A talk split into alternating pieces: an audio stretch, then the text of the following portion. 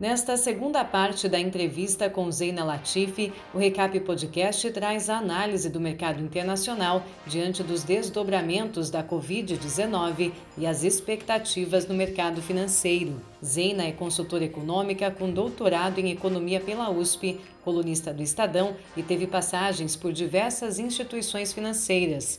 Um dos pontos destacado por ela neste contexto é a situação política nos Estados Unidos. Também fala das questões que envolvem a China. O ambiente internacional ele tem algumas incertezas relevantes para começar a própria eleição nos Estados Unidos. Temos ali um, uma possibilidade da pandemia trazer novos ventos para o mundo no sentido de voltar uma agenda mais multilateral, mais liberal caso o Trump seja derrotado. Acho que ajudaria muito nessa agenda a sua derrota. E, ao mesmo tempo, poderia enfraquecer a guerra comercial entre Estados Unidos e China, que é, na verdade, um tema de Estado, não de governo, mas o Trump é, ele dificulta, ele dificulta muito uma solução, ou pelo menos atenuar esse quadro atual que continua né, numa escalada, com idas e vindas, mas ainda está em escalada.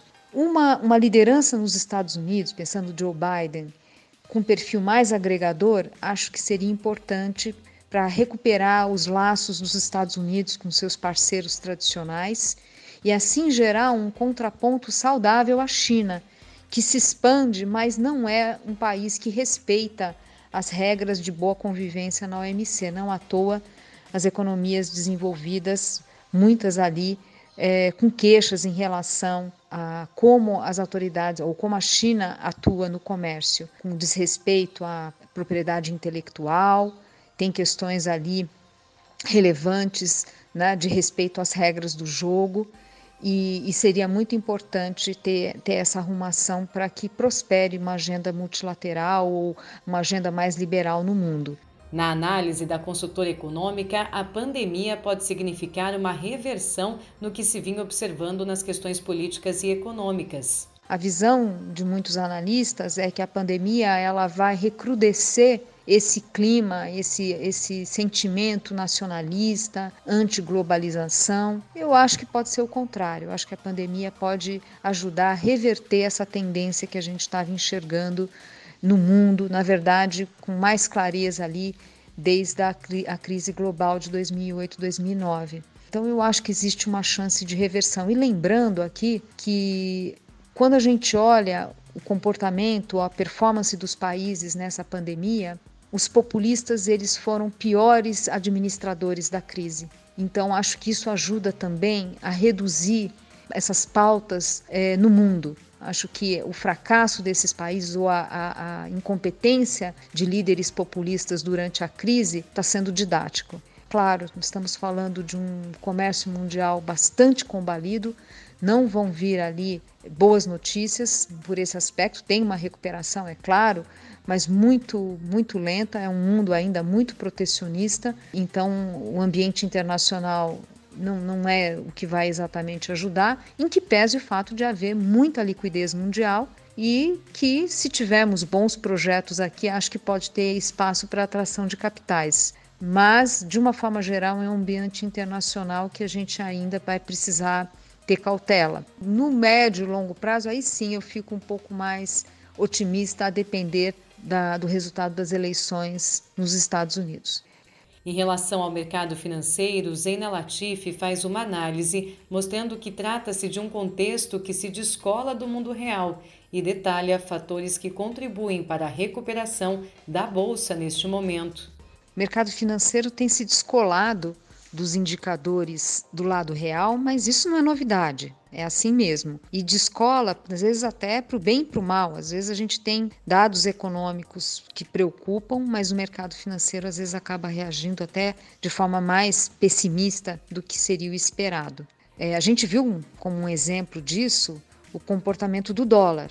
Nós tivemos momentos ali, é verdade, de muita tensão, de incerteza do lado da política, mas quando a gente olhava a cotação do dólar caminhando para seis reais, havia um nítido exagero, para lá de exagero, considerando os fundamentos da economia e, mais do que isso, o próprio ambiente internacional. A nossa moeda descolando de forma muito significativa, inacreditável até, em relação àquilo que era o esperado, em relação ao que é o que tem sido o comportamento de moedas de países parecidos. Então, essa volatilidade faz parte da regra do jogo. Nesse momento que a gente tem é uma recuperação, principalmente pensando na bolsa, e isso é natural porque, primeiro, que as empresas que estão com capital aberto são mais competitivas, elas têm maiores condições aí de lidar com essa crise.